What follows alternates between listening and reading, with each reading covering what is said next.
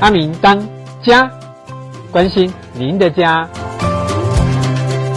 尤其是现在我们接触蛮多客户啊，他们就是都会问我们说，哎，现在买房啊，贷款的利率啊，他们都会很想要知道，然后还有成数到底可以贷到多少。消费者买房子的自备款，他其实是还要自己先拿出来的。那很多民众就发生一些问题，就是买房之后呢，就是贷款不足啊，哈。对，那也因为就是我们其实政府有很多的贷款方式跟相关的利率的状这种况嘛，他们非都会常比较保守，信用平等上面就会稍微扣分，你就你就直接下庄了，我跟你讲。 不会下装啊，就是条件会越比越差，发现哎怎么会这样？ 对，那其实哈、我们目前就是从就是我们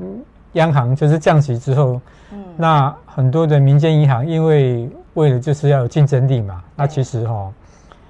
你的利率都呃利率跟不错，对对，其实其其实问起来都差不多呢，而且甚至有的时候民间银行的利息还可能比比政府比央行还公布好的。，对，没错。那最主要就是说，大家除了利息的部分以嗯外，还有就是能够贷几成的问题呀、对啊，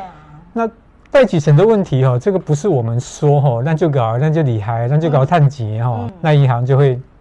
贷给你哦。对，那最主要就是说，他会去做一些估价，像你有对嗯啊、你有相关的财力证明啊，你有股票啊，你有不动产啊，你有基金啊，你工作很稳定啊，哈、嗯，那你的呃信用卡、你相关的记嗯录缴啊息，哈正常啊，对，还有说你买的房子的可能是屋况或者地点或者嗯是产品的那种项目，对，它是它其实是